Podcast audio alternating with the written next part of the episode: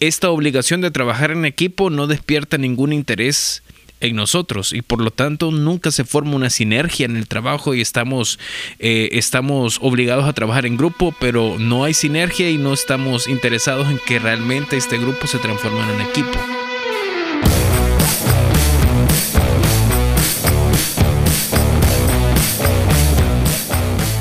Bienvenidos a un nuevo episodio relevante. Qué alegría poder darte la bienvenida a ti que estás conectado a través de internet en la plataforma que nos escuches, en Spotify, en Apple Podcasts o en Google Podcasts. Gracias por estar ahí, siempre siendo parte de las conversaciones. Y gracias por compartirlo, porque yo he escuchado ahora, bueno, hace poco llegó a Paradigma, bueno, ya hace un par de semanas, una persona que llegó y me reconoció por la voz. Ya, para que vean, ya me, ya me paran en la Qué calle. y- popular. no, no es cierto. La cosa que me di, sí me dijo que, eh, hey, ¿cómo, ¿cómo escuchaste? Relevante, ¿verdad? Y me dice, no, un amigo, un amigo de él, de esta persona que no es de la iglesia. ¿De qué te estás riendo? Vos sos el drupi, me dijo. Yo sabía, te lo vi en los ojos. Vos sos el drupi, me dijo. y me volvió a saltar. No, no sé. La cosa es que esta persona que llegó a Paradigma, a través de Relevante, alguien le pasó, alguien que no es de la iglesia y, que- y le pasó el, para escuchar. Así que gracias. A veces yo veo algunos, veo a Fernando García, veo a... a, ¿a quién más he visto? Bueno, pero he visto a varios, que a Fercho, que comparten las historias Ah, de sí, los episodios. es cierto. Ajá. Gracias. El gringo, sí. He visto a Kenia. ¿Quién más? ¿A quién? Ah, cierto, la Gaby, Gaby Ferrufino también comparte las Sí, pero historias de hay los varios que lo comparten. Sí. Varios, varios, varios. Así que gracias. Y eh, hoy vamos a tener una nueva sección de... ¡Ay, Miguel! ¡Ay, Miguel! Gracias, Miguel Cepeda, por estar aquí otra vez. El Gracias. episodio Miguel. número 2 en el que... Y, y es bien profundo el, el- el segmento, Sí, porque el es como segmento es profundo. llamamos a Miguel para que nos ayude, pues. Sí, Entonces, así es. ¡Ay, Miguel! ¡Ay, Miguel, ayuda! Ajá. Miguel ya nos ayudó una vez hablando acerca de habilidades blandas, porque le dijimos, ¡ay, Miguel, necesitamos ayuda con las habilidades blandas! Ahora vamos a decirle, ¡ay, Miguel, necesitamos ayuda para trabajar en equipo! No suena, ¿eh? Ahí está. Ahí está. Qué bárbaros. ¡Hey, Miguel, bienvenido! Amamos los memes aquí. Me esa. llegan esas intro. ¿Cómo De estás? Súper bien, súper contento de estar platicando acá con ustedes. Gracias por haber venido desde tan lejos a grabar este lejos. segundo Desde la segunda episodio. planta. Ah, desde la segunda planta. Sí, mira, eh, la vez anterior que estuviste con nosotros aprendimos acerca de habilidades blandas y descubrimos cómo es importante Sí, sí. trabajar en ellas, desarrollarlas. Y luego nos pusimos a pensar que una de las, de las grandes necesidades para una generación como Sí. la nuestra es aprender a trabajar en equipo. Trabajar en equipo de repente se vuelve algo obligatorio, Claro. no es opcional. Desde Claro. que estás en el colegio, pasas a la universidad, llegas al trabajo y uno no siempre tiene la oportunidad, o bueno, casi nunca tiene la oportunidad de escoger el equipo con quien va a trabajar. Claro. Entonces, en algunas ocasiones, sí, ¿verdad? Escoges con quién vas a establecer tu sociedad, es- escoges a quién vas a, a involucrar en tu emprendimiento, en tu empresa, pero en la mayoría de los casos no tenés opción. Sí. Te dicen, este es tu equipo, Este es tu equipo, esta es la misión, y ahí vean cómo hacen. Claro. Entonces, creemos que es importante para nuestra generación aprender a trabajar en equipo. No, y también que, o sea, aún si trabajas de casa, Sí. eh, ¿cuál es la posibilidad de que te toque hacer algo a ti solo, solo, Sí, solo? no, siempre. Nada, o sea, siempre, Siempre. o sea, aunque sean eh, reuniones de Zoom, las vas a tener y va y tu trabajo va a depender de que otra persona cumpla su trabajo y otra persona depende de cómo tú haces tu trabajo. Entonces, Sí. es complejísimo. Es complicado y vivimos en un tiempo en el que las, las organizaciones piden empleados que sepan trabajar en equipo. Sí. Pero vivimos al mismo tiempo en una cultura muy individualista. Sí. Ajá. Entonces es una contradicción. Paradójico. Es paradójico. Mira, un saludo para Joe, que Joe trabaja en una empresa eh, fuera del país. Entonces, él trabaja por medio de internet y toda la cosa. Y en un viaje que él hizo a México, eh, justo para unirse después a una campaña, él aprovechó para conocer a algunos compañeros de su trabajo, porque solamente se habían reunido a través de, de- de Zoom y de Meet y toda la cosa. Entonces es interesante porque en medio de todo, de todo esta te- el avance tecnológico y la forma en la que han cambiado los sistemas de, de relacionarte laboralmente, el trabajo en equipo ha permanecido. Y creo que a veces estamos obligados a trabajar en equipo y no necesariamente estamos interesados en convertirnos en personas que saben trabajar en equipo, en jugadores de equipo. Entonces, quisiéramos aprovechar tu conocimiento, Miguel, y platicar un poquito de esto. Sí, mira, y quizás comenzar diciendo, ¿cuáles son las cosas que a ustedes más les desanima de trabajar en equipo? Podrían pensar en eso. Yo, yo, por ejemplo, a mí me desanima cuando me, me ha tocado en un equipo que alguien sea esta idea de, es que eso a mí no me toca. Ah, sí. Sí. Eso a mí me desanima tanto, men, porque, ok, yo entiendo que hay roles, yo entiendo La que hay ley del mínimo esfuerzo. Ajá, pero es como, so- pero es- tenemos una meta, o sea, queremos lograr esto, o sea, tú entendés que solo cumplir tu parte y decir, "Ah, ya lo demás no me importa, al final te va a terminar sí. afectando. Y es súper común eso. Es súper Sí. común. El, el famoso no me toca. y, y también que yo creo que a veces es, es algo tan arraigado en nuestra cultura. Por ejemplo, qué detestable es ver que una persona tire basura de la ventana de su carro o de un bus. Pero eh, yo creo que es idea, como alguien lo va a recoger, men. O sea, alguien va a terminar esto. O sea, alguien, alguien tiene que hacerlo, pues. O sea, yo no, no- yo no quiero inundaciones en la ciudad. Me voy a quejar si mi carro se me inunda, pero tiro basura por la ventana porque alguien se va a encargar de eso. Entonces, eso me molesta a mí, no sé ustedes. Sí, A mí me molesta trabajar con una persona poco productiva. Me molesta trabajar con alguien que en quien no puedo confiar una carga pesada en equipo, porque a veces pensamos que los equipos tienen que ser muy numerosos cuando hay una una meta ambiciosa que cumplir. Sí. Pero la verdad es que un escuadrón muy competente es capaz de llevar a cabo el cumplimiento de una meta bien ambiciosa si simplemente ah, tenemos ahí gente productiva y proactiva. Qué chivo eso. Mira, algo que Ay, ustedes díganlo. sí, algo que no soportemos del trabajo en equipo. Eh, yo- nos, eh, quizás lo mismo de, de, de, de Migue y yo aprovecho para eh, agradecer en, en público en estos micro- no sé si lo escuchan no sé si lo escuchan pero al equipo de líderes de estructura de, de JBN De jóvenes vidas nuevas. ajá de jóvenes Sí. vidas nuevas son lo máximo todos son colaboradores o sea todos tienen sus trabajos eh, algunos tienen sus propios negocios Y sacan tiempo para. y sacan Sí. tiempo. O sea, algunas veces empezamos las reuniones a las 8 de la noche porque todos trabajan y terminamos a las 10 y media y al siguiente día ya están con todo dándole. Es súper bueno. O sea, ese es un equipo. O sea, ese es un Sí. equipo porque yo estoy totalmente seguro de que se va a hacer lo que se dijo que se tenía que hacer. Entonces Qué eso es súper chivo. Qué Eso es súper bueno. chivo. Creo que aquí podríamos mencionar aquí los cuatro que estamos en esta mesa pertenecemos a Campus Hacienda. En Sí. Villanueva es tenemos varios campus, sí. Es cierto. Pero eh, Por eso decidimos Ajá. hablar de este tema.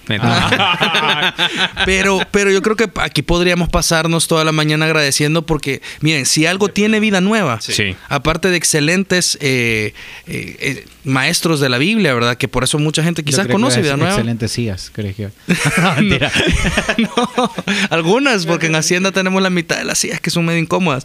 Pero, Ah, es cierto, yo me Sí, senté- pero me senté- es para que no te durmas, pues, me para que senté- estés. Para Ajá, este domingo atención. pasado me senté. Es para que cuando una te vez. sentes una de las azules agradezcas. Y digas, Ah, gracias, señor. Para que llegues Ah. temprano. Ah, Sí, porque llegué tarde. Va, ahí Llegué está. tarde. Bueno, pero yo creo que en la iglesia tenemos gente de oro, man. Sí. Qué bárbaro, man. Sí, o sea, yo que- si tuviéramos aquí gente de Lourdes, de Apopa, de Hotel Y Hacienda y de Miralvalle, todos dirían, hey, Sí. ministerios infantiles. Hace poco celebramos, hace un par de semanas celebramos el Día del Niño.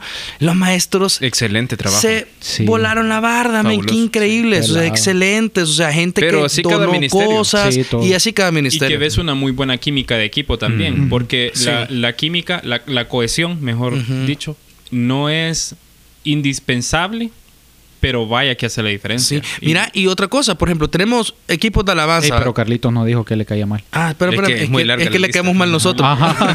El pastor de Campus de Hacienda. También, pero eso que lo trabaje con el Señor.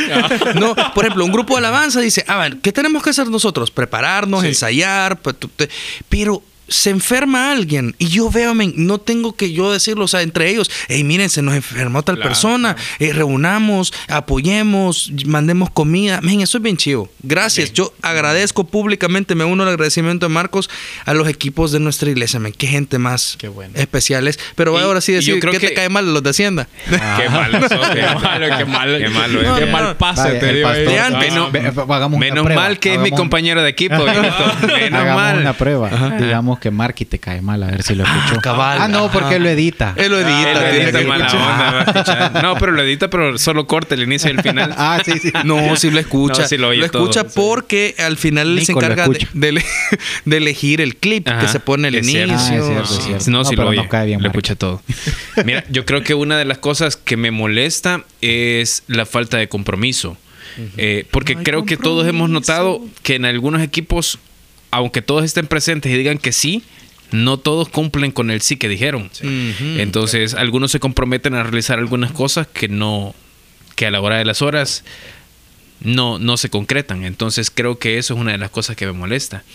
Pero uno de los elementos que yo creo que es importante y una de las razones por las que platicamos eh, este tema y vemos las necesidades, porque a veces parece que esta obligación de trabajar en equipo no despierta ningún interés en nosotros y por lo tanto nunca se forma una sinergia en el trabajo y estamos eh, estamos obligados a trabajar en grupo pero no hay sinergia y no estamos interesados en que realmente este grupo se transforme en un equipo. Sí. Eh, ¿Qué podemos hablar sobre esto, Miguel? ¿Qué crees vos que son los elementos más comunes a trabajar en esta área? Yo creo que el trabajo en equipo es algo que debemos abordar a diferentes niveles de análisis. Lo puedes abordar como la disposición de una persona, de un individuo a trabajar en equipo, como esta persona se dispone a sumarse a una dinámica de equipo, pero también lo puedes pensar como las estructuras que han sido creadas en ese lugar de trabajo para que el trabajo en equipo sea posible, valga la redundancia de todo esto. Lo que sucede es que cuando tú tienes a una persona muy dispuesta a trabajar en equipo, en una estructura que no está diseñada para favorecerlo o para premiarlo, entonces hay mucha frustración. Sí. Pero también puedes tener lo inverso. Tenés una estructura que ha sido creada para favorecer el trabajo en equipo, pero tenés a un montón de, de estrellas que trabajan de forma Sí. individual. Entonces, ese es un escenario un poco más fácil de resolver. Pero cuando, cuando lo que tenés es eh, que ni hay disposición y tampoco hay una estructura que lo favorezca, ahí es un caos. Y es ahí cuando la gente dice, sí, es que el problema es que aquí no trabajamos en equipo. y, y entonces es como, aquí no se trabaja en equipo. Y, y- y yo me, me abstraigo del problema, como que si el problema son todos los demás, menos yo. Entonces hay, hay que poder abordarlo de esa, de esa forma. Mira, pensando en las personas que nos escuchan, Miguel, que conocemos a muchos de ellos, no los conocemos a todos, pero conocemos a muchos Sí. de los que escuchan este podcast, eh, están inmersos en un mundo laboral en el que están son parte de un proceso grande. Muchos de ellos son parte de un proceso grande y ellos son responsables de ejecutar una parte del proceso, pero como en toda empresa, eh, hay otras personas encargadas de ejecutar otra parte del proceso. En algunas situaciones puede suceder que mi, mi responsabilidad se ve entorpecida por la falsa por la falta de responsabilidad de otra persona a la hora de cumplir su proceso. Súper común. Entonces, una situación tan común como esta, ¿cómo crees que debería ser abordada? ¿Qué, Eh, qué debería hacer yo si estoy en un escenario como este? Primero, hay que decir que está en la mejor de, las, de los intereses de tu organización mitigar esa solución. Porque al final del día... Debería, al lo- menos. de- al- debería al menos. Debería al menos ser obvio. eh, precisamente porque si algo está entorpeciéndose, es algo que está encareciéndose también.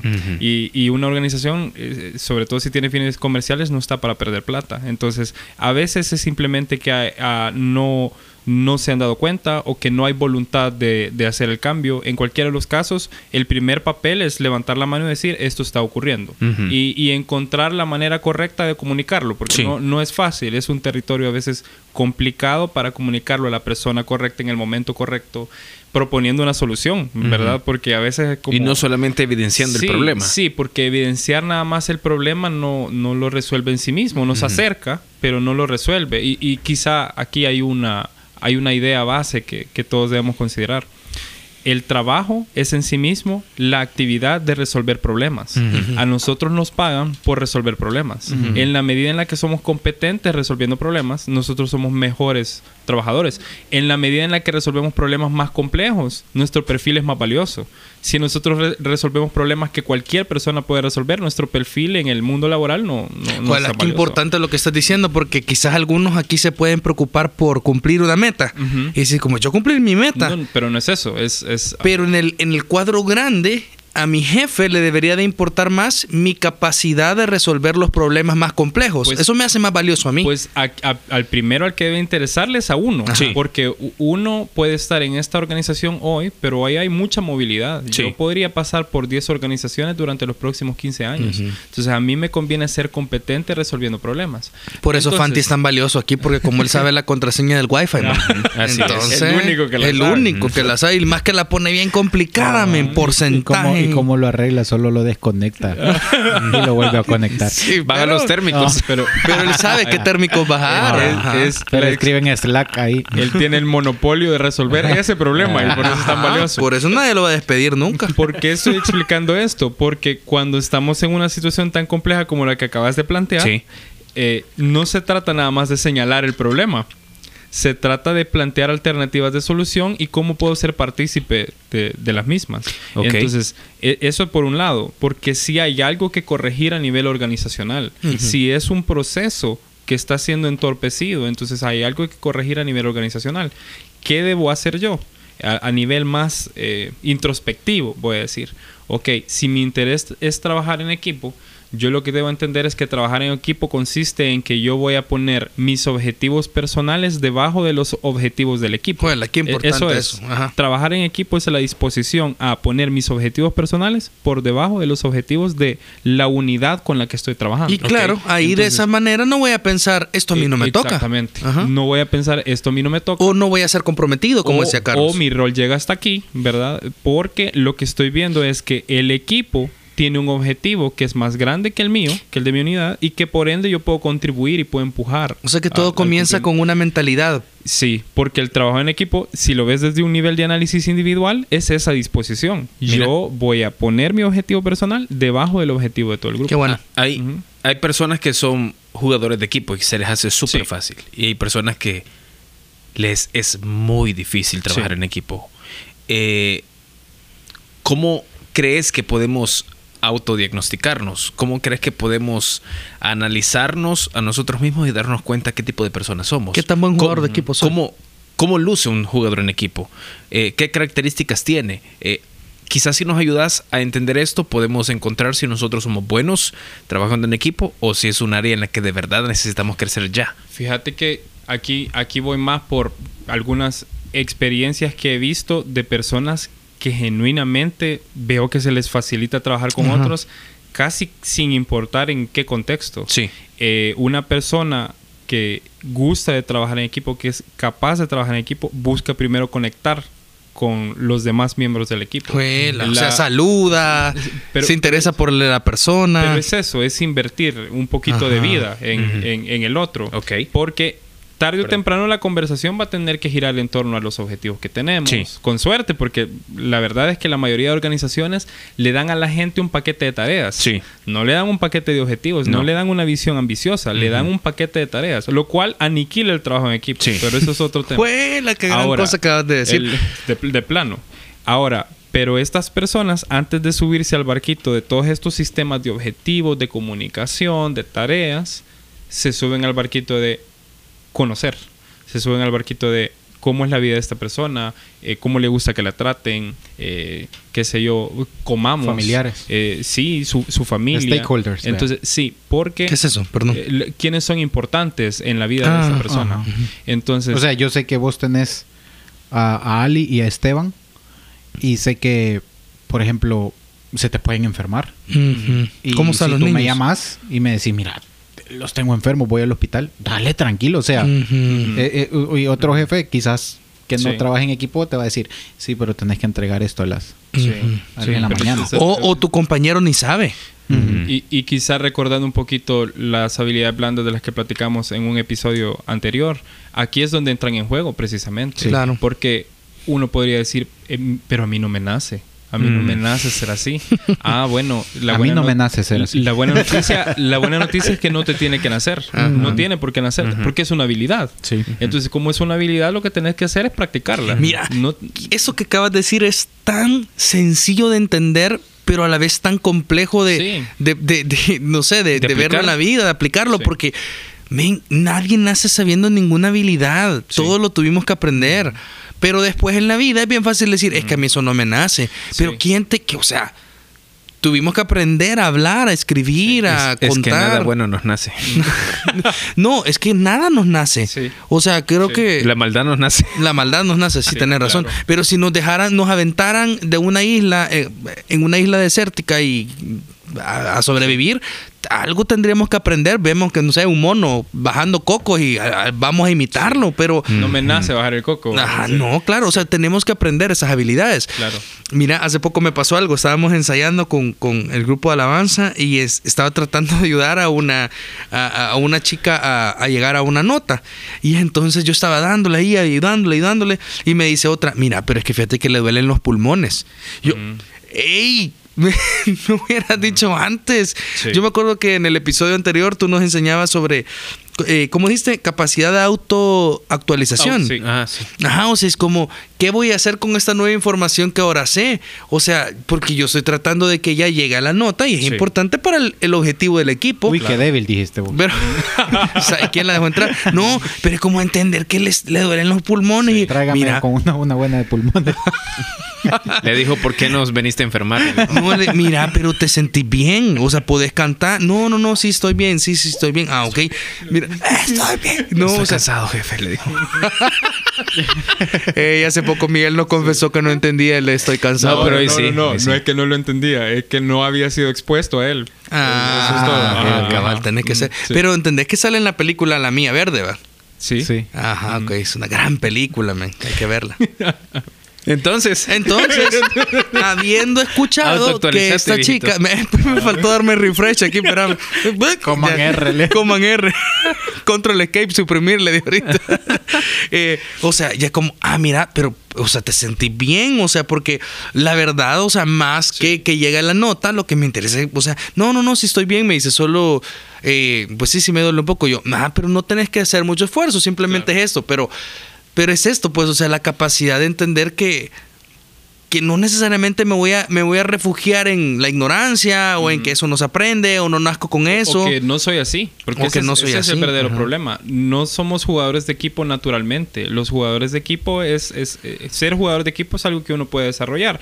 Y, y ojo, no todo trabajo, no toda situación te requiere trabajar en equipo. ese, es, Ujú. ese es otro error de, que, que se comete con el tema de trabajo en equipo. De pensar que todo se resuelve con trabajo en equipo. Y, y realmente en el tiempo yo he visto que una empresa, una organización puede funcionar bien sin necesariamente estarle metiendo eh, bocados a la gente de trabajar en equipo, trabajar en equipo. Es- no, no es necesario todo el tiempo, pero qué importante es sí tener nosotros la disposición y qué importante es que las organizaciones tengan un, una, un esquema, un sistema que facilite que la gente trabaje en equipo cuando sí es necesario. mira, cosas que son nocivas para el trabajo en equipo. ¿Qué podrías decir? Híjole, eh, la, la cohesión es clave. Eh, como estábamos mencionando, una persona que trata de construir estas relaciones previo a, a subirse al, al tren, al tren de los objetivos y las tareas, la cohesión es, es importante. Ok. Cualquier cosa que daña la cohesión de origen es malísimo para el trabajo en equipo. Te- Chambre. Ah, o ok. sea, por ejemplo, ser, ser chismoso, eh, el, el que se rucha piso, el que divide gente. Mira, Es- eso que es terrible para Creo que chambre, solo en El Salvador le decimos chambre al chisme. Quizá. Creo que Porque sí. un amigo mío de, de Argentina, recién llegado a El Salvador, eh, estaba un grupo de hermanas que estaban ayudando en la cocina de un campamento cristiano y dice, entra este amigo y les dice, ajá, chambrosas, ya las escuché aquí que están en el chambre. Y todas las hermanas así, porque para él en Argentina el chambre es como eh, estar eh, riendo, platicando, pero no tiene nada que ver con hablar mal de otras personas. Mm, Entonces, bueno. Sí, Entonces, es que chisme. sí. Sería chisme en este caso. Es, es sumamente nocivo. Precisamente porque daña tus relaciones personales. Y el trabajar en equipo implica depositar tus cargas en una persona a la que le has desarrollado cierto grado de confianza. Claro. Si has destruido esa confianza a través de estas malas prácticas, terrible, no puedes trabajar en equipo con esa persona. O eso, o la- la- esta idea de, de- de no cumplir. Sí. O sea, yo creo que todos nos podemos entender en algún momento donde, mira, yo sé que habíamos quedado que yo iba a cumplir esa tarea, pero pasó esto, pasó lo otro, y, y- y mira, dale tranquilo, te ayudo. Pero cuando ves que es un, Una constante. una constante Sí. de no cumplir, no cumplir, no cumplir, no cumplir, eso daña la... Mm. Mira, pero te iba a Yo creo preguntar que algo. algunas veces también el, el- lo complicado quizás es, es, es decir, mira, no puedo. Ajá. o sea, También. algunas veces... esa. Y eso después, a- más adelante, puede complicar la, la, la relación, la, la, la situación, la, la relación laboral que hay, porque puedes decir, híjole, no, realmente no puedes. O sea, Ajá. tenés demasiado trabajo, tenés da- demasiado en tu plato. O no tenés que- la capacidad. que no, o no tenés la capacidad. Sí. Y decís... no. Deberíamos Ajá. decir, fíjate, yo no, no puedo, no, no es que no me da el tiempo, yo no tengo la capacidad de lograr eso que me estás pidiendo. Fíjate que con esto que mencionas, hay una, hay una fórmula que a mí me ha funcionado para el, el tema de trabajo en equipo y es que tenés que equiparar tres cosas. Nivel de competencia, que la persona sea competente, con su nivel de responsabilidad. O sea, no le vas a poner más responsabilidad de la que es capaz de asumir, ni menos, porque entonces lo desmotivas. Pero finalmente, nivel de autoridad. Entonces, tenés que equiparar las tres. Le das a la persona el nivel de responsabilidad y autoridad que su competencia le permite sostener. Si algo en esas tres se desbalancea, no solamente sufre la persona, sino que sufre el equipo. Ajá. Porque le terminas dando, por ejemplo, mucha autoridad a alguien que no es muy competente.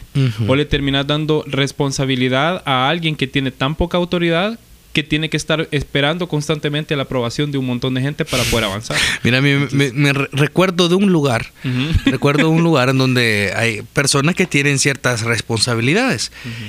Pero la responsabilidad a la hora de, de efectuar esa, esa actividad es tan difícil porque no, no, no puedes abrir ni una puerta, no puedes abrir una bodega. Eh, o sea, y, Sí. y- y si te dan las cosas, te las dan con mala actitud. Porque, porque es como te están pidiendo mucho, tú sabes tus metas, pero no tenés autoridad. Sí. Y entonces, y, y- y- y personas, eh, o sea, te complican las cosas para hacer. Y luego te preguntan, burocracia. o- Sí, es una burocracia. es burocracia, pero fíjate que también es como... Es centralizar De- de- el- la, la autoridad. La autoridad. O sea, es, tú tenés tu- las cosas en un lugar que tú necesitas para cumplir tus objetivos, pero no tenés llave. Y, y- y si pedís que te, que te abran, te tratan mal. Ajá. Y si pedís las llaves para que vos las No te las prestan no porque te las mala onda. Porque no tenés el nivel de autoridad para tener acceso a, a ese espacio. Pero mira, yo iba a decir, ¿qué pasa cuando estás en ot- la vida te lleva a una posición de autoridad? Sí. Tú sos el jefe de un equipo, tú sos el jefe de una cuadrilla y, y tenés gente con un ambiente tóxico, con una cultura que han heredado de, de no, de no respetarte.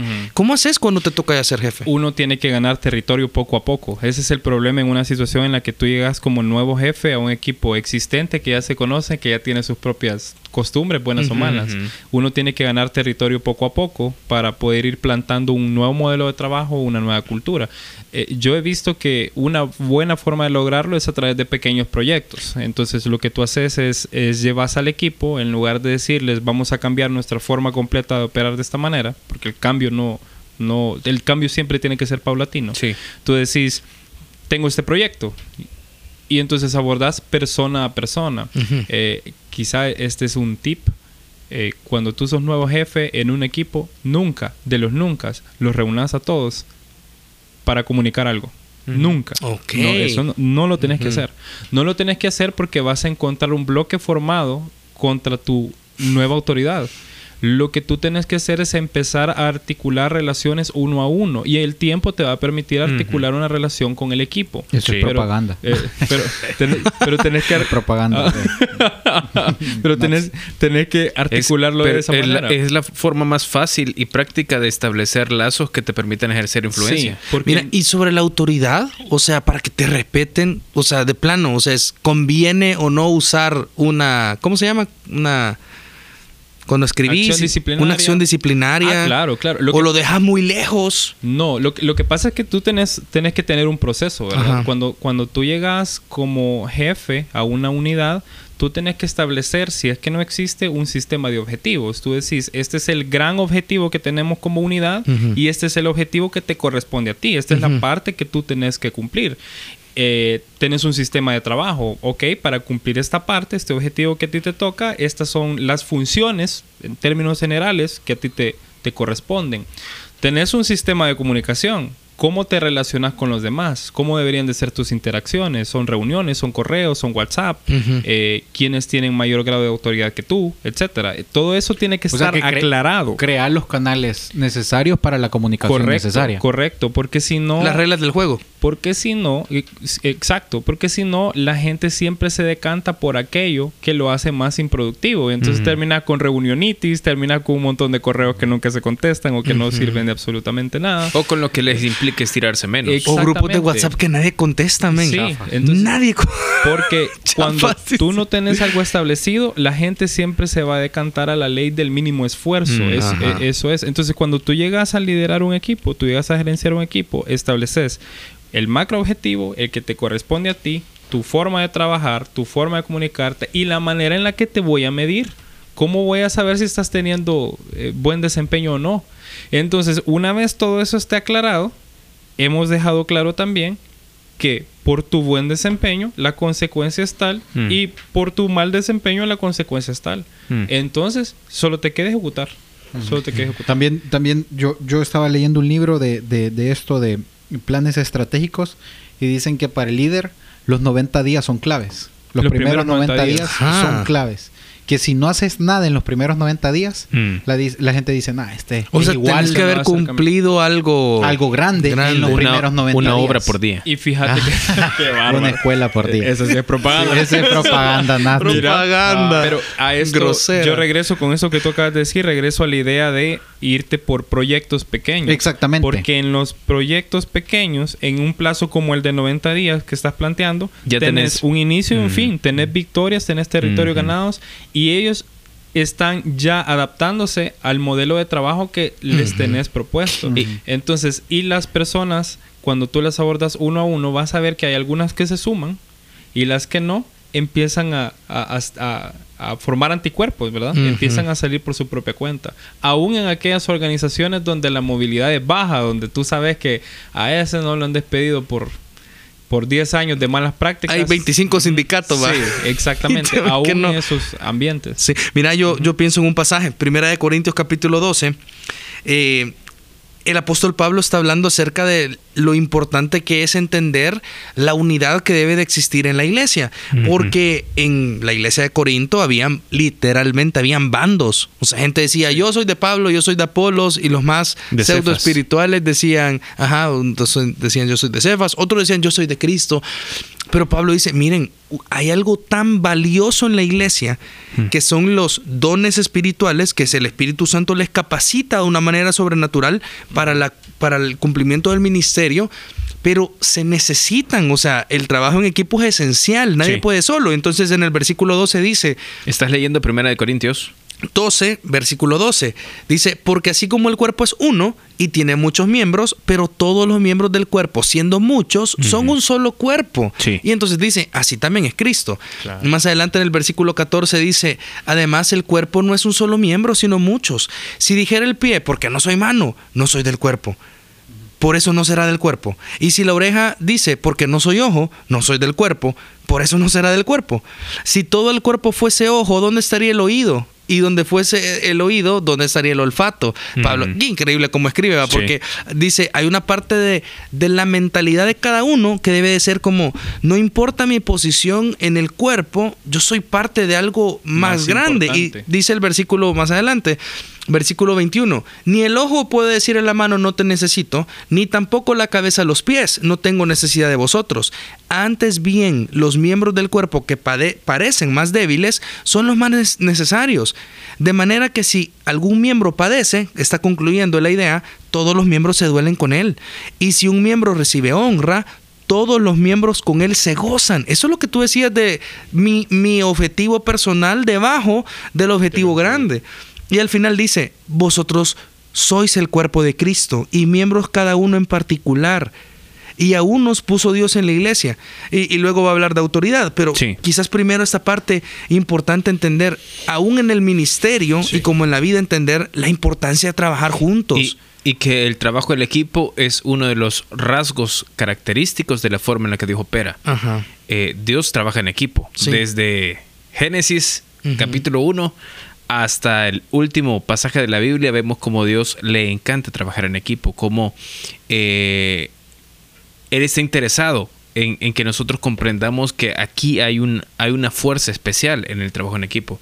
Me encanta cómo lo hace Pablo utilizando esta ilustración para que nosotros podamos entender cómo cada parte, cada miembro del cuerpo es importante, pero al final es un solo cuerpo. Él, eh, él nos pone este ejemplo para que a nosotros nos sea fácil de entender. Pero ¿sabes cómo va a terminar? Él va a terminar ese pasaje diciendo, "Ahora- bien, lo que acabo de decir es importante, pero luego dice el versículo 28, y a unos puso Dios en la iglesia, primeramente apóstoles, luego profetas, lo tercero maestros, luego los que hacen milagros y va a explicar de otros históricamente cómo Dios los usó. Pero Pablo está diciendo, somos un cuerpo y nadie puede decir yo soy más que otro, pero aún en el cuerpo hay autoridad. Sí. Porque- y hay posición. Y hay yo, creo, yo creo que eso es importante porque, no sé, si jugas fútbol y sos delantero, no te vas a ir a, no te vas a, ir a la cubrir portería la meta, sí. a, a- a- y a meter las manos porque te van a cobrar eh, penal, penal. Y así es la vida. O sea, así son los Sí. trabajos que en donde decís, Mm. Dani es el pastor y nosotros somos su, su- sus, Su sus equipo. colaboradores, su equipo, y vamos adelante. O sea, y, cuando el delantero no está en el área contraria, el equipo sufre. exactamente, Sí. exactamente. Aunque Entonces, sea bueno defendiendo, Ajá. nadie echa a menos goles. que sea Suárez. en- en el, en el mundial En el contra Mundial Ghana. contra Ghana, y que Ajá. metió la mano. Pero, Grande. pero eso es, eso es importante, las posiciones, que respetar las posiciones. Sí, y fíjate que, que bien bonito porque Pablo lo está diciendo en el mismo contexto. O sea, está diciendo es eh, qué importante es entender que somos lo mismo y que si uno gana, ganan todos. Pero en esto mismo Dios ha establecido una autoridad. Y dentro de la iglesia, ahora hablando de la iglesia, Dios ha establecido la autoridad de los apóstoles. Primeramente los apóstoles, que son el, el- la- luego de Cristo, el fundamento está en ellos. Pero entonces yo no me voy a pelear por- con mi jefe, pues. Y si yo soy, si yo soy jefe, debo de entender la autoridad que yo tengo también y sacarle todo el provecho a esto, obviamente por el objetivo grande. Claro. Creo que ha sido muy bueno. Yo he Sí. aprendido mucho. Gracias, Miguel. Gracias a ustedes. Ay, Miguel, qué Siempre bueno que ha sido. decimos ay Miguel, nos ayudas.